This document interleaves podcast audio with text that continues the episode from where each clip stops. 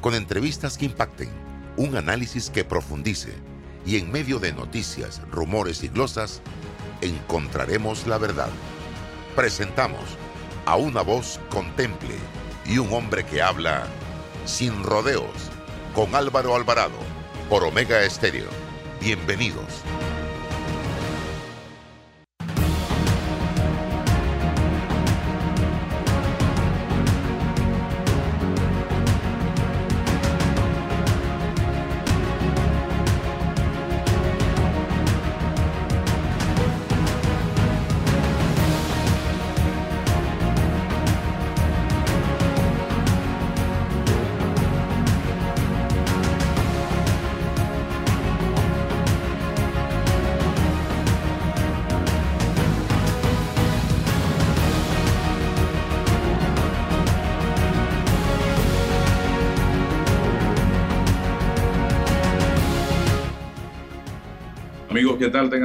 Muy buenos días. Bienvenidos a este su programa Sin Rodeos a través de Omega Estéreo. Total cobertura nacional. Eh, vamos a presentar inmediatamente a nuestros invitados para el día de hoy. Carl von Liedemann va a estar con nosotros para hablarnos un poco del tema del petróleo, del combustible, la relación que existe en el aumento en el barril de crudo versus el aumento en el precio del combustible ya refinado. Eh, el impacto en Panamá, ¿qué podemos hacer para resolver este problema los panameños que no ni producimos ni refinamos? Eh, y también vamos a tener por allí la eh, participación de Wolfram González, que también maneja estos temas y vamos a hablar con él un poco del, asunto de las estaciones de gasolina, básicamente, y el impacto que está teniendo en las estaciones de gasolina este tema. Bienvenido, eh, don Carl, gracias por estar aquí con nosotros. Entramos en materia inmediatamente. Eh, hemos estado viendo una fluctuación en el precio del barril de crudo a nivel de Europa y de Estados Unidos precios bastante similares. Y lo último que vi hace dos días fue el incremento para la entrega en junio y en julio. 103, eh, 104 aproximadamente los he estado viendo por ahí. No sé si ha variado en las últimas 48 horas. Eh, pero estoy viendo algo que no habíamos visto anteriormente y es cómo se han disparado los precios del combustible ya nosotros tuvimos precios de petróleo al precio que está hoy día y no tuvimos el combustible al precio que está hoy día. ¿Qué está pasando, señor Liedemann? Hola, ¿cómo estás? Gracias. Eh, miren, es muy interesante. El mundo se comporta como una gran bola de demanda. O sea, todo, todo el mundo está pidiendo el, el mismo commodity y están compitiendo por este producto. El hecho de que la situación de Ucrania haya reducido la guerra de Rusia y Ucrania haya reducido el suministro que venía de, Rusia, no solo afecta a Europa, pero afecta a todo el mundo, afecta a los balances de, los movimientos de combustible. ¿Qué pasa? Por ejemplo, Europa cuando decide eh, parar de comprar ciertos productos de Rusia, hace que existan arbitrajes y posiciones de mercado que sea interesante para los productores de Estados Unidos enviar el, producto hacia Europa. Eso crea un movimiento de la demanda y comienza a afectar los precios del mercado global. Los Platts en los Estados Unidos, que son el indicador que utilizamos para medir el precio del combustible para nuestra región principalmente, están directamente afectados, como decías, con el West Texas Intermediate Crude, el WTI. Entonces, el WTI está levemente por debajo del Brent, que es el que se utiliza en Europa. Sin embargo, también está siendo afectado por el mismo efecto de demanda y oferta global. Y los precios futuros, que es un buen punto que estás mencionando, la, demanda no solo se afecta en base a lo que está pasando hoy en día, sino en base a lo que va a pasar en el futuro. Los precios se afectan en base a lo que va a pasar en el futuro. Los que están invirtiendo para desarrollar eh, las extracciones de petróleo están siendo afectados también por las políticas a futuro de reducir la producción de combustibles fósiles. Entonces, esa reducción de combustibles fósiles que por, por ley o por movimientos ecológicos se está dando y que está direccionada en el camino correcto, produce que a futuro vaya a existir menos oferta, pero la demanda sigue aumentando. Entonces, si sigue aumentando la demanda y la oferta va mermando, los, los futuros van a comenzar a subir. Van a, va a especularse porque va a haber menos producto disponible y más compradores desean, deseando obtener ese producto. Ok, no creo que usted sea pitonizo, pero no hay que serlo para, para pensar y pronosticar que por los próximos meses la situación no va a variar para beneficio de los consumidores. ¿O estoy equivocado? Si ves las proyecciones de ella, de la Agencia de Energía de los Estados Unidos, ellos proyectan que el barril de crudo va a quedar entre en el 2023 ahí cerca de los 93, 95 dólares el barril. Así que va, va, a estar fluctuando muy cerca de donde estamos en estos momentos, según las proyecciones de, de ella, que creo que son mejores que cualquier proyección que yo pudiese dar. ¿Y eso impactaría positivamente en el precio de la gasolina y del diésel y del gas eh, LPG? Pienso que debe existir en algún momento, porque bien dijiste, hay una disparidad entre la correlación que normalmente había entre los crudos y, y los combustibles, y ahora mismo los combustibles han tendido a subir más rápido que el crudo. Pero existe una disparidad producto del imbalance que está ocurriendo y el mercado está buscando ese balance. ¿Cómo puede ocurrir ese balance? Como te decía, si hay moléculas que hoy en día eh, Rusia dejó de aportar al mercado, si llegan a algún acuerdo para venderles esas moléculas a eh, China o a India y suplen esos mercados que no le preocupan mucho el tema de protección, las otras moléculas pueden regresar a nuestros mercados y balancear la, demanda. Entonces comienza a nivelarse un poquito más la estabilidad de, de esos productos, que es lo que nos tiene como locos. O sea, se disparan de repente y las diferencias de precio de un día, a veces hemos visto 36, 46 centavos por galón en un día de, cambio de precio a nivel internacional. Estoy hablando de los precios Platts, no los precios de paridad de Panamá. Wolfram, bienvenido. Gracias por estar aquí con nosotros. Estamos compartiendo con Carbon Lideman eh, este tema y quisiéramos ir al menudeo, a la estación de gasolina contigo, Wolfram, que estás en el mundo este conoces la materia, porque incluso fuiste servidor público en esta rama, la gente dice, es que estos ladrones de las estaciones de gasolina, es que se están llenando, es que están robando, es que hay que ir a tirar piedra a las estaciones de gasolina. Y me gustaría hablar con ustedes que están sufriendo en carne viva esta situación porque son la pantalla, la cara visible del combustible, el que despacha. ¿Cuál es la realidad de ustedes, Wolfgang? Bueno, buenos días, hombre, y saludos a todos los que estamos aquí participando y a todos tus eh, radioescuchas o, suscritos a Instagram. Eh, fíjate, yo lo que pienso es que esto, esto es un, tema de, nunca acabar y de hecho, precisamente, pues mi carrera en el mundo del petróleo la comencé en una multinacional, en Shell, tempranito, recién graduado de la universidad, a los 23 años. Eh, y a lo largo de esto, ¿por qué lo menciono? A lo largo de esto, tú ves todos los altibajos que, que, vivieron esas empresas en Centroamérica, eh, los, el, el, pregón de los transportistas de que ustedes tienen más que yo, que están explotando, y al final se cansaron y simplemente se retiraron, de, no de Panamá, de todo Centroamérica, incluso del Caribe, las empresas como eso, las empresas como Shell. Eh, ¿Por qué? Porque persiste eh, y esto ha disminuido. Tú te acuerdas antes, Álvaro, que había incluso una asociación de distribuidores de gasolineras, Adigas, y eso no era nada para buscar mejorar el servicio, no era nada para buscar tener mejor calibraciones, sino era, hey, ustedes petrolera, vienen a este país, roban y ganan más que yo. Hasta que eso llegó y la gente simplemente se retiró. ¿Por qué menciono esto?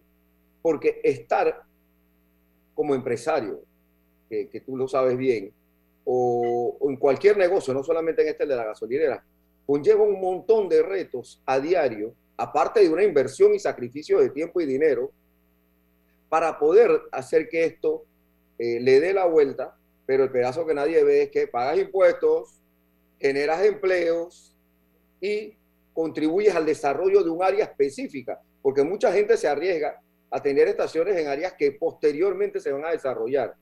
Ok, habiendo explicado esto, ¿qué es lo que ocurre hoy? Bueno, en Panamá las estaciones son principalmente eh, de nacionales, de importadores distribuidores. Si te fijas, la compañía Texaco, Chevron Texaco, que es una de las, de la, o es la única multinacional que verdaderamente existe aquí, bueno, Puma también, pero eh, ellos manejan las estaciones directamente, en muchos casos tienen un esquema de gente comisionista, no es concesionario como existía antes, pero el margen en este país está regulado. El gobierno te dice cuánto te ganas y eso tira por el piso eh, lo de que, bueno, si ganas más, si, si cuesta 5 dólares, te estás ganando más. No, te ganan 25 centavos. Cueste 5 dólares o cueste 2 dólares. ¿Cómo te afecta? Tu capital de trabajo, lo que te costaba antes, un camión te costaba X suma antes, ahora te cuesta el doble. ¿Cómo te afecta eso? Bueno, tu capital de trabajo se ve afectado, tu línea de crédito con el banco se disminuye y tienes ahora lidiar con un banco para cualquier cosa, eh, cualquier gestión, pues tiene que, es un poco difícil. Vamos a, meter aquí en, en líos con los bancos pero eso es lo que ocurre hoy, Álvaro. o sea, el, eh, eh, la ganancia de la estación está regulada, pero ustedes, llegan, eh, pudieran estar ganando más si venden más. Correcto. No si aumenta el precio. Es correcto. ¿Y qué ocurre cuando está más caro? La gente deja de comprar. La gente deja de comprar, se disminuye el volumen de venta. Y entonces Tienes que todavía ver cómo pagas la luz, el agua, la caja del seguro social, los salarios y todo el resto de las otras cosas que tienes que pagar. Los intereses al banco. Es exactamente muy parecido al tipo de negocio donde yo estoy. A mí me ha subido todo, todo en el negocio de restaurante. Y yo no he podido todavía subir precio porque sería un duro golpe a el cliente. Si yo le subo el precio a mi cliente, van a dejar de venir al restaurante. ¿Y en qué quedó? Es difícil. Totalmente. César. Sí, pero una pregunta dura y pura, pero uno no está en un negocio donde está perdiendo, ¿no? No, no se pierde. Bueno. Pero no se está ganando, se está dejando de ganar porque el sacrificio lo está haciendo uno como empresario ahora por tratar de mantener y proteger a la clientela que tiene. Pero es importante que, dejemos claro que no se pierde en el negocio. No, no, espérate, pero está bien, vamos a echar para atrás. Pues. Lo que tú dices tiene, tiene toda la razón, pero el que no está perdiendo hoy está tratando de recuperar lo que pasó durante la pandemia. Que fue horrible. Entonces, en este momento que te estás recuperando, sucede esto que, bueno, eh, eh, todos sabemos, pues no es culpa de nadie, es culpa después de, de, de situaciones, de un conflicto bélico ya culpar pues a, los rusos que invaden ya, eh, se mantiene esto. Pero en, hoy lo que están tratando de hacer los empresarios es recuperar, ganar terreno y bueno, ahí vamos poco a poco, porque eh, al final es de valiente, ¿no? Si te retiras, terminas perdiendo más. Así que hoy, día, hoy día están saliendo a relucir los que verdaderamente tienen ese perfil de empresario y no los que entraron a, un negocio para ver, para probar. lo, que yo le, lo que yo le propongo a los expertos es si existe alguna línea en este negocio, algún espacio en este negocio para el análisis estructural. Sí, porque el análisis coyuntural siempre es, es, viable, latente, el tema de la pandemia, pero si, si en este gran negocio hay algo que se nos queda, por lo menos, León Lindemann, yo he escuchado y he leído sobre el asunto de las reservas estratégicas. Entonces, la primera pregunta es, ¿qué es eso? Si, si, si la reserva estratégica solo dependen de, los países productores o los que compran pueden también ir acopiando y, y, y, tienen allí una reserva para evitar el, lo, lo, crudo de la, de la libre eh, oferta y demanda. Eso, ¿Cómo eso funciona?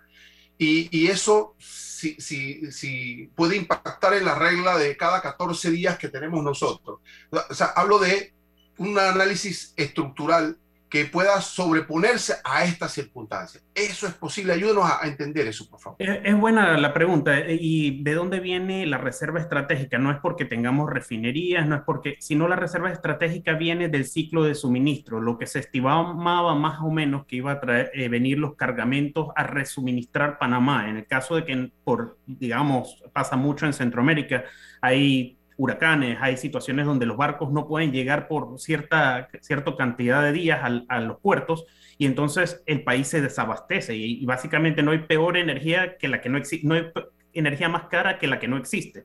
Entonces la Reserva Estratégica intenta tener una, un colchón para cuando eso sucede. Pero estoy de acuerdo en algo. Hoy en día probablemente no se necesita, es, 10 días la reserva, no 14. Eh, hoy en día probablemente no, se necesita 10, probablemente se puede trabajar con un poco menos. Sí, es algo que se podría hacer. Eso quizás podría ayudar el tema de resuministro eh, eh, y maximizar la capacidad actual. Pero hoy en día las petroleras son bastante eficientes, o sea, los cargamentos a Panamá llegan básicamente cargamentos completos para suplir al país.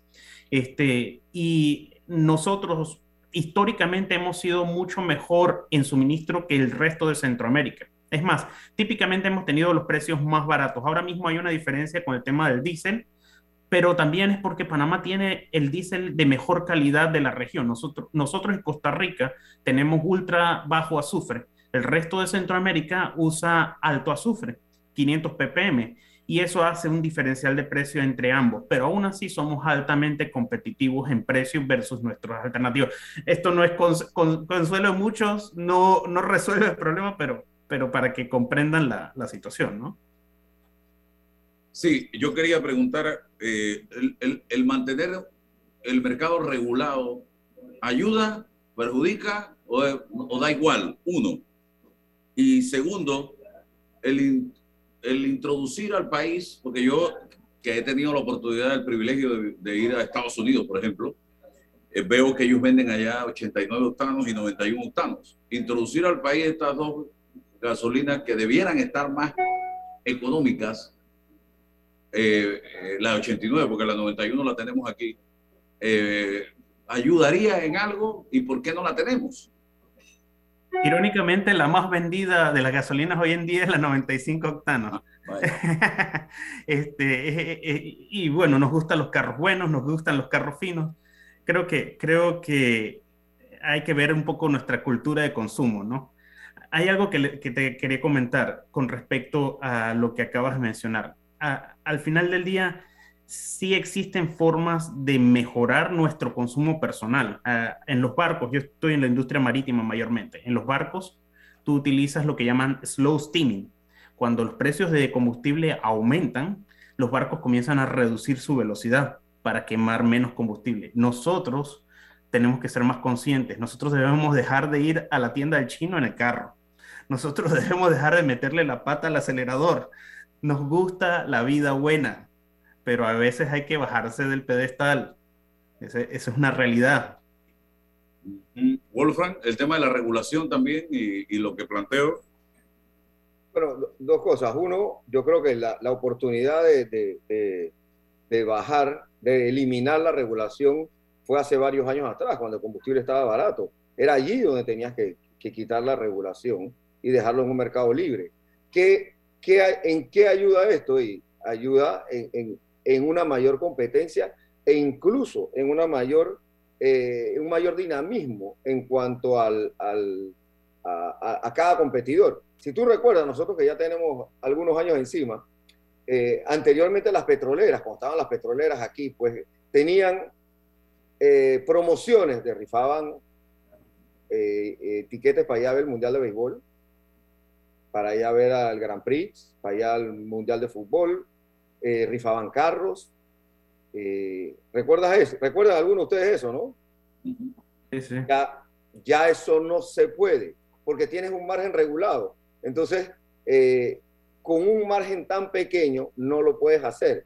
y eso es una de las cosas que hoy está afectando al, al, a los que están en el negocio de estaciones de gasolina. Lo mismo es el flete. Ahorita mismo tienes que el que te transporta combustible de la refinería a cierto lugar de la geografía nacional están negociando su flete también, porque les cuesta más caro el diésel. Fíjate, el otro día eh, comprando unos muebles, moviendo unos muebles, un flete dentro de la ciudad de Panamá, 400 dólares. Eso es mucho más de lo que, de, lo que se paga en la industria eh, de, los combustibles. Entonces yo sí creo que hay que regular el mercado en algún momento. Este, por supuesto que no es el momento. Wolfram, eh, yo, yo discrepo un poquito contigo ahí y, lo veo como, como he estado mucho en la parte de importación.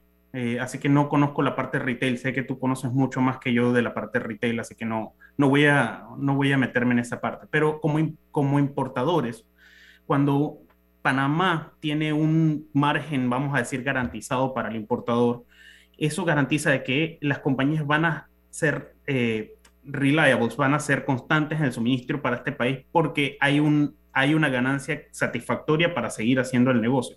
El, como te digo, el combustible es, un, es al mejor postor, es como si fuéramos una gran subasta. No es que si nosotros no lo cogemos, alguien más no se lo va a llevar. Si nosotros no lo cogemos, alguien se lo va a llevar a una mejor prima. Entonces, si tú no garantizas una prima que haga que el suplidor sea constante con el país, te va a pasar que vas a tener runouts de suministro porque, hey, ven acá, mejor se lo vendo a, Europa cuando hay arbitraje, mejor se lo vendo a, o sea, al mejor postor del mercado. Eso, eso hablo desde el punto de vista de suplidor. No tengo la experiencia para ver la parte tuya como retailer, que es la otra parte de la ecuación.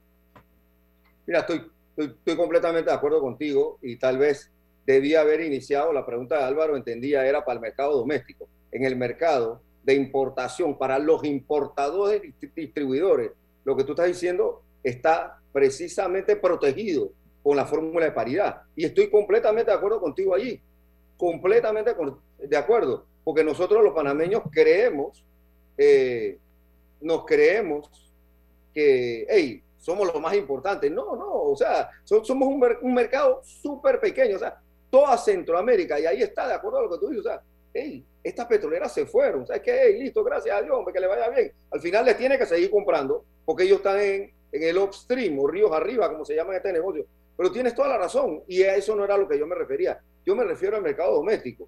Yo, por ejemplo, puedo traer a Jennifer López a que despache combustible en mi bomba y tengo que seguir vendiéndolo ganando un cuara. ¿Me explico? Si eso no pasase, puedes ponerlo ahí a 6, 7 dólares y, y competir de otra manera. Pero yo creo que esto no es el momento, eh, ni, ni, soñarlo en este momento, hasta cuando esto no se estabilice. Ya pasó el tiempo el que se pudo y habrá que esperar de nuevo que venga otro momento que eso se logre. Pero, pero espero haber aclarado mi punto. Estoy completamente de acuerdo contigo en cuanto a la importación, distribución, y ahí reitero, lo han hecho de manera y se ha hecho de manera eficiente en la República de Panamá. Otra cosa que yo he escuchado mucho, César, eh, Wolfram y Carl, es si no se hubiera ido la refinería de Panamá, hoy el combustible estuviera más barato. Me encanta ese tema, yo, yo, yo, adoro ese tema. Es, Wolfram, ¿qué opinan ustedes? Yo adoro ese tema porque no existen ya refinerías en Centroamérica. La última que subsistió era la de Nicaragua, Manres, que la tiene Puma. Eh, no sé si todavía está operando, operaba basado en algunos conceptos de, de, suministro de Venezuela que ya no están. Este, las refinerías del Caribe, grandes refinerías como Petrotrinidad, eh, cerraron, sencillamente porque el mundo ha cambiado su proceso de refinación. Ahí esos eran refinerías de baja conversión. Significaba, significaba que le metías un barril de producto y 50% era residual aproximadamente. Residuales se convierte en fuel oil, que es el combustible que le vendes a la generación eléctrica y a los barcos y eso, pero tiene muy bajo valor. El otro 50% eran productos de alto valor, gasolina, diésel, jet. ¿Qué pasa cuando agarras un barril de crudo y lo metes en una refinería de alta conversión en los Estados Unidos? Metes un barril y sacas un barril punto uno. o sea, eh, el nivel de conversión del barril es mucho más eficiente. Entonces, hacía más sentido crecer las refinerías en un lugar donde había una mezcla saludable de crudos, de recibo de diferentes tipos de crudo, que seguir operando pequeñas refinerías alrededor de las regiones. Por eso desaparecieron. Además que, por ejemplo, las que pudieron ser eh, fuertes, que eran las de Venezuela, porque había el crudo de Venezuela, con la, con la salida de las petroleras, por las razones que conocemos de Venezuela, decayeron, no se llegó, se siguieron haciendo inversiones y hoy en día no son fuentes de suministro. Es más, Venezuela es un importador neto de combustible. Venezuela ya no exporta, importa combustible para suplir su mercado. Entonces, todo, toda la estructura de suministro cambió.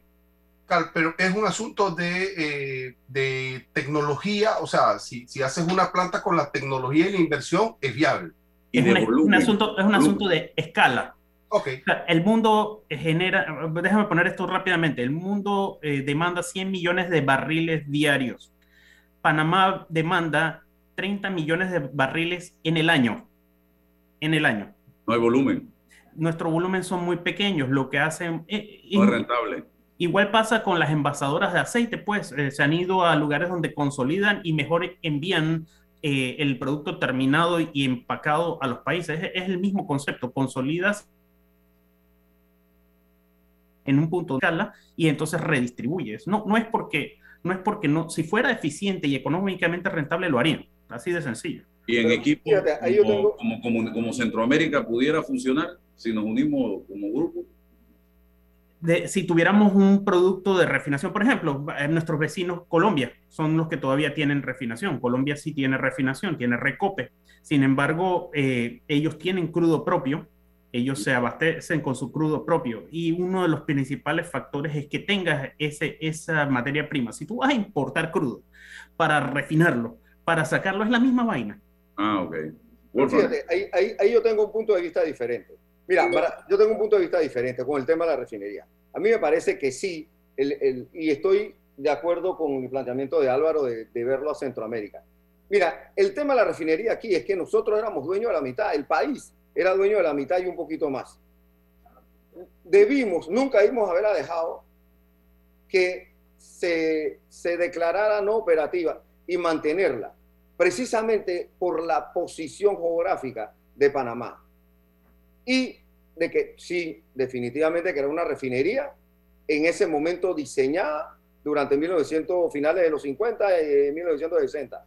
Y nosotros debimos haber mantenido la refinería utilizando nuestra posición geográfica, mirando hacia, hacia Centroamérica y otros mercados, incluso al Caribe. Pero ¿qué ocurrió? Que simplemente no, no se analizó, se cerró, se negoció con una petrolera y no hubo alternativas. Hey, si no le interesaba la que estaba, pudiésemos haber analizado otras, otras posibilidades.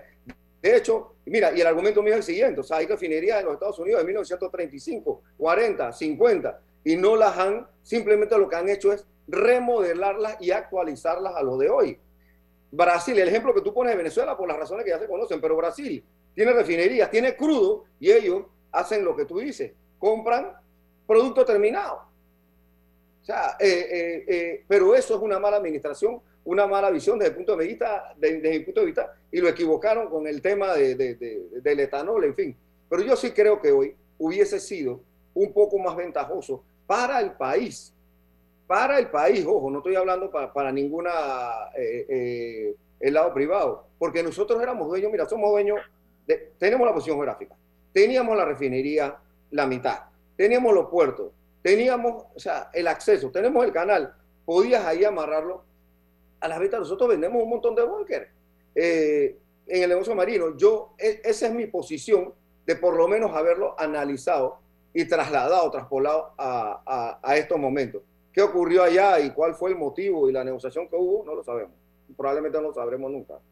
Pues, Fran, yo te respeto mucho y te considero una persona muy conocedora del mercado, eh, pero discrepo mucho contigo en esto por los años que tengo en este tema. Eh, y, y, aquí estuvo Oxy Petroleum, en Nicaragua estuvo otro que iba a abrir. Todas las refinerías del mundo se han, se han ofrecido en Centroamérica y nunca cuajan y es un tema no, no, de pero, suministro. Pero no, cuajan, no cuajan las nuevas. No, y las viejas menos. Las nuevas. No, no cuajan las nuevas. O sea, hacer una nueva. Nosotros también lo intentamos en gobierno con Occidental Petroleum, eh, cuando estuve eh, como directorio de carburos, pero no, no cuajan las nuevas. Por, Mira, por- mira, porque mira, no hay- hoy, hoy, ¿quién es el dueño del acceso a, a las terminales? Los tanques. Es uno solo. No tienes el acceso. Traes los barcos para descargarlos. No tienes espacio. Nos fuimos a Puerto Armuelle. O sea, es muy caro hacerlo hoy. Es casi imposible hacerlo hoy. Mira, Así que eso, eso estaría desechado hoy, por lo que vemos. Pero yo me estoy trasladando a cuando teníamos la refinería. Mira, incluso hay- había un, un- un- un oleoducto que tra- tenía diésel, que tenían los gringos para temas estratégicos, para transportar diésel directamente de un lado al otro, de- del Atlántico al Pacífico, del Pacífico al Atlántico. No lo cuidamos, ahí estaba. O sea, simplemente se robaron, eh, po- porque lo tenías que mantener con producto por la, para- por la corrosión. Eso no existe tampoco ya. Entonces, es, es falta de una visión de Estado, pero yo sí creo que si hubiésemos tenido la refinería, ah, a ti no te interesa Petrolera X, que nos va a mencionar el nombre, perfecto hermano, pero yo soy dueño de la mitad, permíteme mantener mi propiedad y posteriormente revisaré eh, qué se puede hacer. Y hubiese eh, mirado, como dice Álvaro, a Centroamérica, que por nuestra posición geográfica tenemos que ser mucho más competitivos como lo somos hoy, porque somos un centro de acopio para esta región. Eh, a ver, Lindemann y, Wolfram, si, si pudiésemos refinar, voy a usar esta palabra, refinar una conclusión para la gente que nos está escuchando que desconoce todos estos tecnicismos y ustedes pudieran decir en una conclusión, comprendo la solución de la demanda y oferta, pero ¿qué elemento, factor está influyendo en el precio hoy? ¿No? A la gente, ¿qué es lo que está determinando? La causa final última, uno. Y lo otro es, dentro de esa lógica, ¿qué puede hacer el Estado? ¿Cómo pudiese el Estado panameño, el gobierno panameño, mitigar los efectos de lo que está pasando? ¿Qué, qué- qué- refinado ¿ah? para que la gente nos comprenda. ¿Qué, qué pudiese Sí, pasar? yo, yo le añado a tu pregunta, César, que es muy interesante. En el 100, en el pastel de, de efectos que han hecho que el combustible esté hoy donde está, ¿qué peso tiene la guerra de Ucrania? Porque ahora toda la culpa de todo, hasta del chicheme que me lo acaban de subir, es de Ucrania. De que el saco de naranja cueste 18 dólares es de la guerra en Ucrania. Entonces yo no sé si es que las naranjas están viniendo de Ucrania. Entonces yo quisiera saber si el, el 99% del peso del, del costo lo tiene eh, la culpa de Putin y del presidente de Ucrania. Yo creo que la respuesta es inflación, Álvaro. O sea, el, creo que la respuesta, la culpa es la inflación creada a partir de todo esto y la inflación nace del alto costo de energía porque, como bien dices, el chicheme sube de precio, la naranja sube de precio, todos los, los insumos suben de precio producto del combustible. Entonces, sí, ha creado un desbalance muy fuerte en el mercado y es la otra cosa que explicaba. No solo es el desbalance que ocurre hoy, sino cómo las petroleras están viendo a futuro. O sea, todo el mundo está modificando su estructura para un mundo verde, para generar combustible verde. Pero todas las proyecciones dicen que combustible va a seguir siendo demandado por los próximos tantos años y no va a haber suficiente oferta porque estamos cerrando las válvulas de las refinerías, estamos cerrando la producción. Entonces es un efecto de libre oferta y demanda. Vas a empujar, seguir empujando el precio hacia arriba. Ahora, voy a decir algo un poco irónico. Esto es positivo para la energía verde entre más alto el precio del combustible, más posibilidades hay en el desarrollo de las energías alternativas. Eso, eso es cierto, pero es muy doloroso. O sea, hay que, yo quiero que ocurra una transición, una revolución. En una revolución hay mucho, muchos muertos en el camino. Una transición ocurre pa paulatinamente. Ese, ese es mi Las medidas de mitigación del gobierno, sobre las medidas de mitigación del gobierno, Mira que el, el, gobierno no tiene mucho que pueda hacer desde la base del costo del producto, porque la base del costo del producto, que es lo que realmente varía, eh, nace en su origen. Nadie te va a vender el producto más barato, así de sencillo. No existe el combustible más barato, existe el combustible al precio del mercado que existe.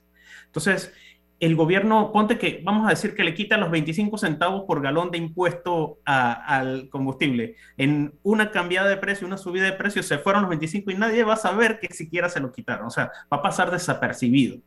Entonces, lamentablemente, eh, no es una situación donde el gobierno tiene una medida de control inmediata. A largo plazo sí, pero la gente quiere solución ya, el taxista quiere solución ya, el bucero quiere solución ya, y lo entiendo y si yo voy a alimentar a mi familia, yo quiero llevarle la comida todos los días a la casa. Entiendo lo que, lo que deben estar sufriendo, pero a la misma vez no veo cómo resolver de manera inmediata. No, no existe una solución mágica.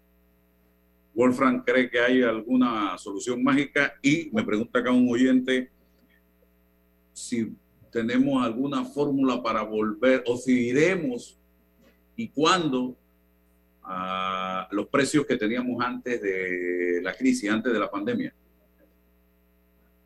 No, mira, yo, estoy de acuerdo con, con, Si volvemos a los precios, vamos, vamos a, a, responder a la última. Probablemente sí, probablemente no, no lo sabemos, ¿no? Y estuvo bien barato. Predecible. Eh, eh, eso es impredecible, ¿no? Eh, lo, lo, yo estoy de acuerdo con cada, poco lo que puede hacer el gobierno y lo otro es que el precio se vende a lo que dictamine el mercado y volvemos a lo mismo. O sea, una, Panamá es un mercado súper pequeño eh, y al final, tal como dice el compañero aquí, alguien lo va a comprar en el mercado internacional. No es de que, ah, no, que véndemelo. No, no, no, alguien te lo va a comprar. Así que aquí no hay nada que hacer. Ah, que pueden haber un motor, sí, podemos aquí em, empezar a, a, definir un montón de cosas. Eh, yo sí creo que hay, hay, hay, hay asuntos y factores que el gobierno tiene que atender él para posteriormente tener un fondo, porque esto de los subsidios tiene que ser temporal, pero hay gente que también tiene que pagar impuestos en mercados que hoy no pagan para que posteriormente tenga su bolsón, porque de otra manera lo seguimos pagando todo. Y, y te pongo un ejemplo, el combustible de aviación paga cero de impuestos. Sale de la terminal de Colón, se transporta a Tocumen, no a través de un oleoducto, a través de camiones cisterna que usan la infraestructura y pagan cero de impuestos por transitar por la República de Panamá. Lo mismo en los puertos, por eso son temas sensitivos, ¿ah? que tienen exoneraciones de millones eh, anuales que tal vez hay que revisar. Ah, bueno, pues vamos, cuando sobrepase de un precio por galón, entonces esta vez te voy a cobrar algo. Pero eso le serviría, le serviría al gobierno para tener un fondo allí en vez de estar tratando de emparapetar al momento. Otro tema, el tanque de 25 libras. El tanque de 25 libras lo compra cualquiera. Hoy tenemos tecnología, hay fugas en la frontera. Hoy tenemos tecnología suficiente para que le llegue al que le tiene que llegar. Y el gobierno lo probó de una manera eficiente con lo del Vale Panamá. O sea, esa misma gente que aparece ahí, que no está en el Seguro Social, que tiene ingresos menores de tanto, bueno, vamos a, que le llegue a esto. Y eliminas o haces, tienes un alivio eh, para el tema de la, de, ese fondo en el momento que ocurra cualquier cosa. Porque tal como dice aquí tú tienes un incremento de 75 centavos por galón en el combustible X, en el diésel, o en la gasolina 60 centavos, pero sigue aumentando, mira. Pues.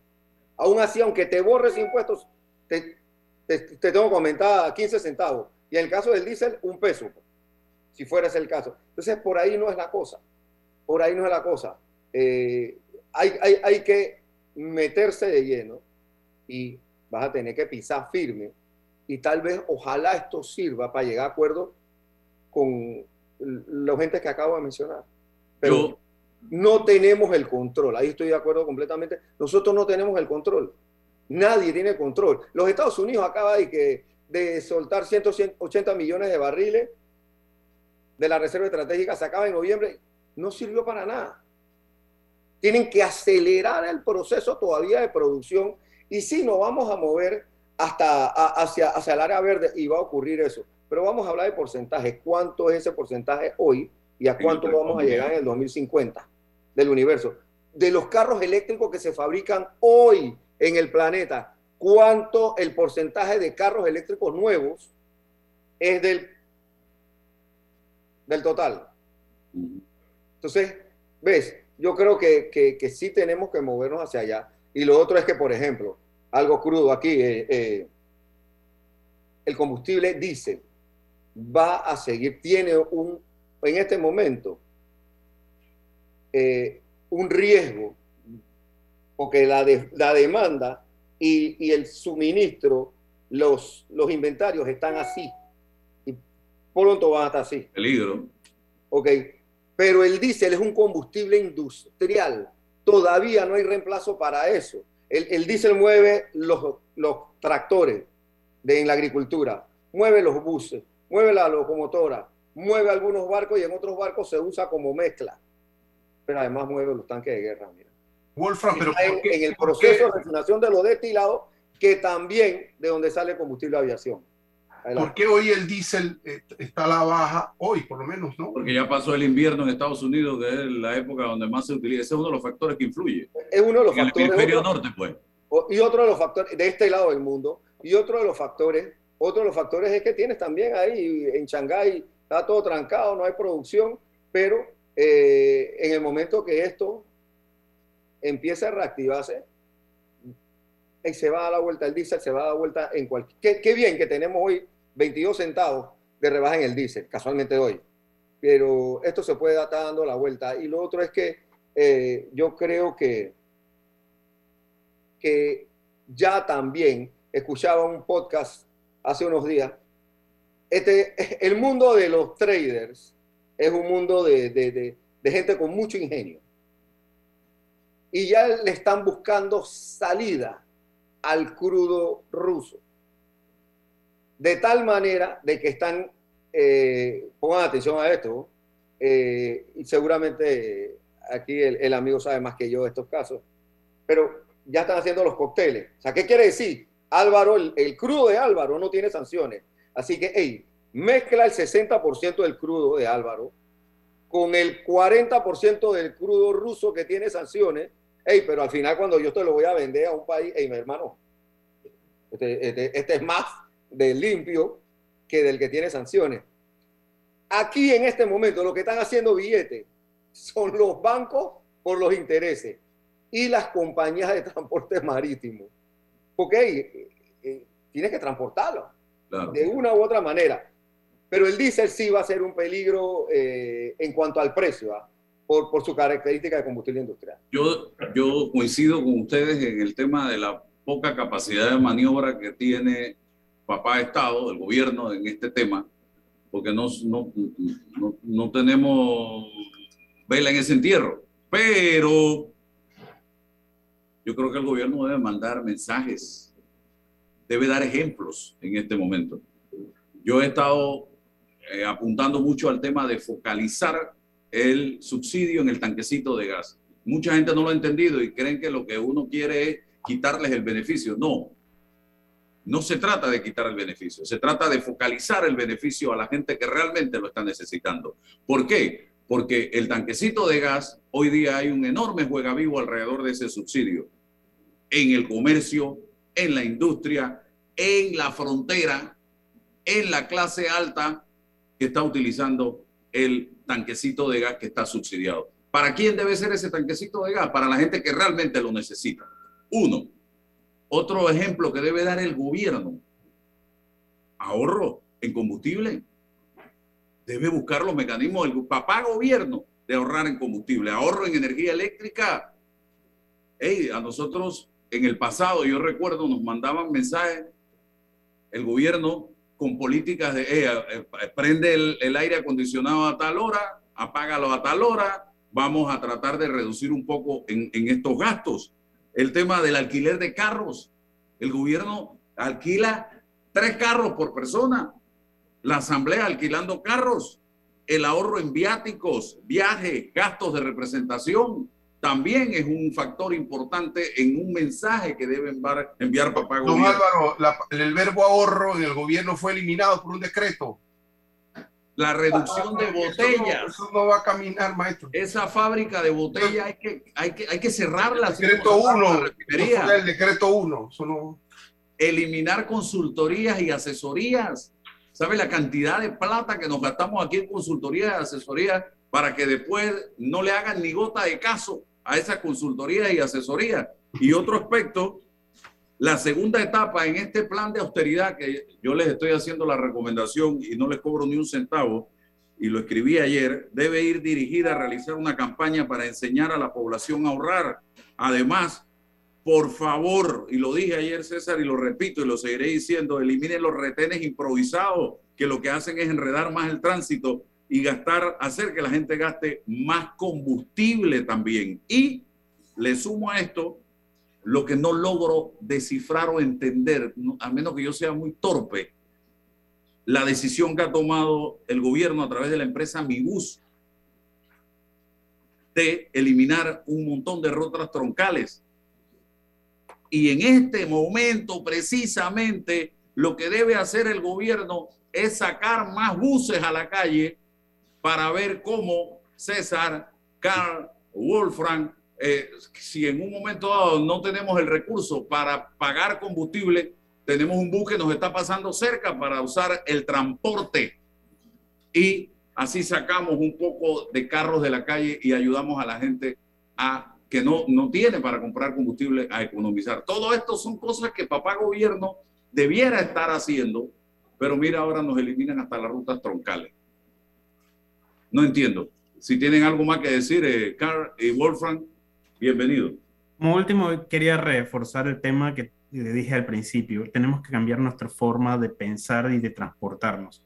Aquí eh, está la Embajada de Holanda, eh, el que representa, no, la, la Casa de Holanda, que es la Casa de Comercio de Holanda. El que dirige la Casa de Comercio de Holanda lo veo pasar en scooter todos los días por ahí en su saco y a los otros los veo caminando en bicicleta. Esa es la cultura de ellos. Nosotros tenemos también que cambiar nuestra cultura de consumo. Somos consumistas extremos. Nosotros tenemos mucha cultura gringa, somos muy americanizados y el gringo es un consumista extremo. Somos consumistas extremos. Nosotros tenemos mucha cultura gringa, somos muy americanizados y el gringo es un consumista extremo. Tenemos que ver un poco más hacia los europeos y aprender de ese consumo comedido. Y me, me, culpo yo también porque también me comporto así, muevo mi carro para ir unos cuantos, unas cuantas cuadras para comprar eh, cualquier tontería. Entonces, mi única recomendación inmediata no hay aceras tampoco. No hay aceras tampoco. Pero mi única recomendación inmediata es seamos conscientes de que somos los únicos que podemos ahorrar eh, dentro de nuestras posibilidades y cubrirnos hasta donde las mantas nos da, porque no nos va a llover la solución por parte del gobierno seguramente. Bien, se acabó el tiempo eh, con Carl y Wolfgang.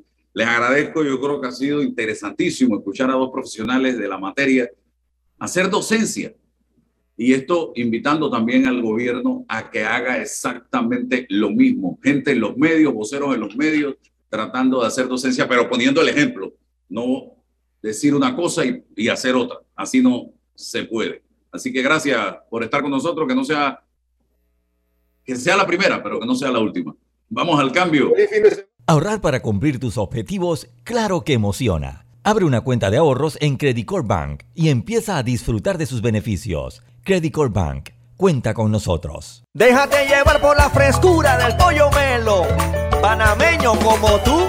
Déjate llevar por la frescura del pollo melo. Variedad y calidad. Melo. Frescura de altos estándares. la calidad es una promesa.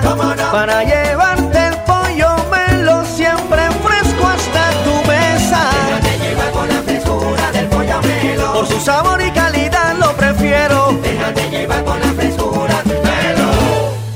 Cemento Chagres, empresa 100% panameña, orgullosa de ser la base del crecimiento y desarrollo de nuestro país. Somos el cemento panameño que nos une. Yo no sabía, pero les voy a contar que los trenes del Metro de Panamá los limpian en cada viaje para que todos vayamos más seguros y evitemos contagios. Imagínense, o sea, lo limpian para mí. Amo los paseos en el metro. Todo en un solo app.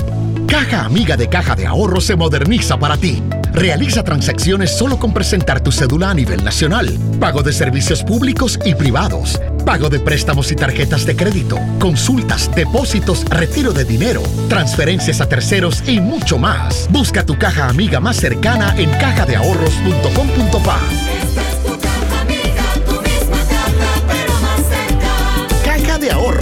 el banco de la familia panameña. Agua pura de nuestra tierra, riqueza inmensa de vida y salud.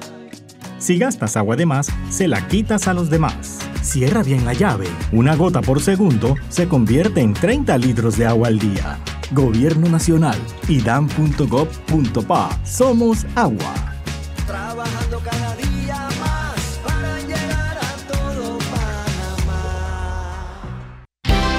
Eres grande Panamá, abriendo rutas al progreso, caminando hacia el futuro, avanzando en el proceso. Eres grande Panamá, juntos vamos creciendo.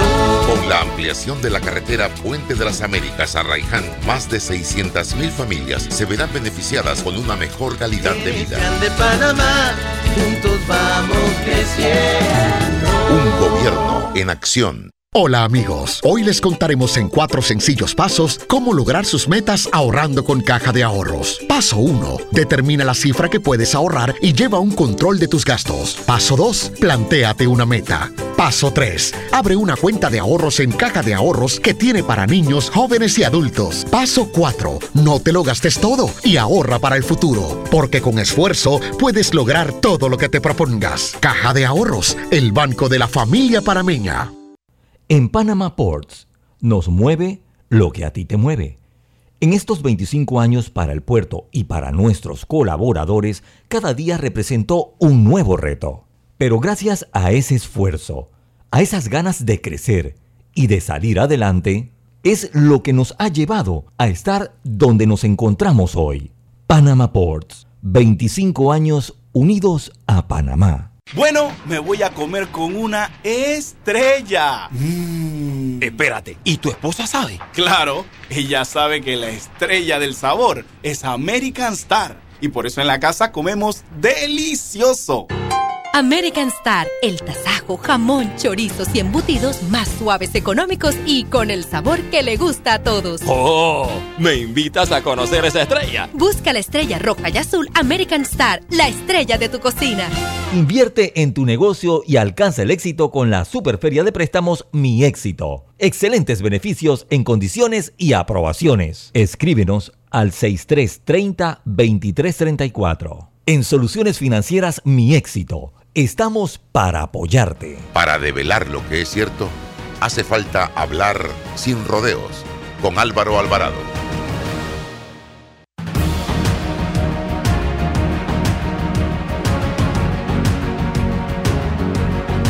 Vamos adelante. Jesús Balbuena está con nosotros. Bienvenido, Jesús Balbuena. Hábleme un poco. Pregúntele, pregúntele antes en qué car- tipo de carro anda don Jesús, si un ocho cilindros o qué. Es importante que se O en eléctrico, él anda en eléctrico. Ah, En Tesla. En Uber, pero prefiero el eléctrico. Cuéntame, Jesús, ¿qué tenemos para hoy? Wow, bueno, eh, me gustó mucho el tema que estaban hablando ustedes porque efectivamente hasta las mismas redes, pues, digamos como que proyectan o potencian esa, esa apariencia, ¿no? Que, que, o esos estereotipos de lo que ustedes están hablando por allí, fuera de escena. Pero bueno, hablando un poco de noticias de redes sociales, eh, hay una que, bueno, que salió recientemente de TikTok que me tiene a mí súper contento y esperando a ver qué es lo que va a pasar, porque eh, resulta que TikTok planea lanzar juegos en aplicación, según varias fuentes. Eh, esto sería, digamos que un boom que Facebook estuvo eh, explorando fuertemente en este tipo de, en este tipo de aplicaciones. Sabemos que Facebook en el año 2008-2009 se potenció muchísimo lanzando juegos en su plataforma. Este, conocemos mucho, recordamos el de las villas, el de la granja, el de las mascotas, pero TikTok eh, lo planea hacer también. Y esto es algo que le tomaría mucho la delantera versus Instagram, porque según varias fuentes, TikTok lo que quiere en este momento es, eh, digamos que sumarse a la ola de los videojuegos. Este, está ya probando algunas, algunos juegos en su aplicación, ha hecho como algunas pruebas internas.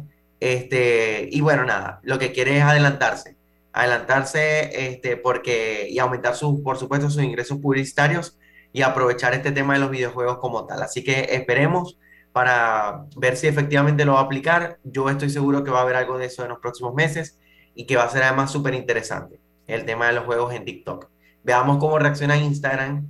Este, si Instagram también a partir de aquí también empieza a crear algunos juegos en su red, que capaz, y eso es lo que vendría, pero vamos a ver cómo se comporta todo. Eh, bueno, no es solo la, no es la única noticia que tengo acá, también eh, han aparecido algunas noticias eh, afirmando que Twitter está desmintiendo a Elon Musk y asegura que la compra no se ha pausado. Que sea, es decir, que la compra de Twitter todavía como que está en pie, todavía sigue. Este, incluso la abogada de Twitter, la abogada autorizada por Twitter, aseguró que la operación está, está en marcha y que harán cumplir los términos del acuerdo o procederán legalmente. O sea que esto puede escalar un poco a algo mucho más fuerte. En este sentido, eh, bueno, nada, la venta de Twitter continúa sin cambios. Pero estos mensajes tienen que ver con la protección o conservación del valor de las acciones, ¿no? Para blindar. totalmente, porque eh, como estábamos hablando la semana pasada, efectivamente Elon Musk, eh, parte de lo que estaba haciendo era su estrategia que no es la primera vez que lo hace. Este, lo que estaba buscando obviamente era bajar las acciones y por supuesto ganar una negociación mucho más económica por un monstruo que está comprando. Entonces, tal como lo dices tú, César, efectivamente es lo que ellos quieren, proteger, la, proteger sus acciones, proteger, eh, digámoslo así, la negociación que originalmente se había hecho y pues nada, si no van a proceder legalmente, según lo que, según lo que este, están estipulando. Me avisa si alguno de esos dos necesita abogado para Claro, perfecto. Y apareces tú, ¿cómo en, en scooter? Aquí estoy. seguro que Mientras que los artistas, estos reyeseros y tal, las redes sociales los enfocan comprándose nuevos aviones. ¿Cómo no compite contra ese consumismo, no? Claro, totalmente, totalmente. Y, y, es lo mismo, o sea, lo que hablábamos es que las redes sociales alimentan ese, ese estereotipo de lo, que, de lo que hablábamos. Estamos en una sociedad mucho más simple, este, donde quizás como se maneja en el modelo europeo, que lo están diciendo súper bien, este, estar en metro es súper práctico, es súper mejor. Y bueno, pero nada, en redes sociales se venden demasiados estereotipos y eso eh, sabemos que funciona así. Bueno, no solo, no solo Twitter, no solo TikTok tienen sus noticias, este, sino que bueno, también tenemos eh, una noticia con respecto a Facebook también y a Instagram. En el caso de Instagram, Instagram va a comenzar a aceptar sus NFT en sus perfiles y pronto en historias. Y Facebook va a ir después. Como bien lo sabemos, este, estas NFT este, son creadas con realidad aumentada, tienen un valor en el mercado. Este, y en Instagram se van a empezar a aplicar. Sabemos que eh, se quiere crear también su propia criptomoneda, por decirlo así. Y estas NFT incluso se van a poder vender o revender a otras de forma segura. Ayer salió otra noticia que es importante comentarla y es que Disney Plus y Netflix quieren hacer una fusión este, para hacer una plataforma con eh, un poco más eh, abierta o un poco más, eh, digámoslo así, accesible. Y esa fusión que quieren hacer va a incluir publicidad económica, publicidad pagada, según su algoritmo, vamos a decirlo así, para empresas medianas o pequeñas. Es decir, si yo tengo un negocio de, no sé, repostería, vivo en Panamá y quiero segmentar a Panamá eh, publicidad pagada, yo puedo invertir en Netflix, Disney Plus, para aparecer entre la programación que está eh, la persona viendo, dependiendo de lo que la persona ha marcado que le gusta o le interesa. Y esto está súper interesante porque tal cual se piensa siempre en publicidad en Instagram y Facebook y otros monstruos como estos están realmente ya llegando al mercado. Este, también en el tema de publicidad. Así que se va a poner bastante interesante esta fusión porque eh, están apostando también al, no solo al empresario grande, sino a darle ya ese espacio a pequeños o medianos empresarios que realmente quieran tener un espacio en estas plataformas de publicidad. Así que vienen cosas súper interesantes. Eh, hay que estar súper atentos a las noticias. Y bueno, eso es lo que, lo que tenía por hoy. Muy bien. Entonces sigue el dinámico mundo de las redes sociales, el Internet, eh, activado. Esto va variando, esto va cambiando de manera permanente. Todas las semanas hay información y se las ofrecemos eh, de la voz de una persona autorizada como don Jesús Balbuena. Así que gracias Jesús por estar con nosotros en el día de hoy. César, feliz fin de semana también. Feliz fin de semana. Nos vemos el lunes si Dios nos lo permite. La información de un hecho se confirma con fuentes confiables y se contrasta con opiniones expertas. Investigar la verdad objetiva de un hecho necesita credibilidad y total libertad. Con entrevistas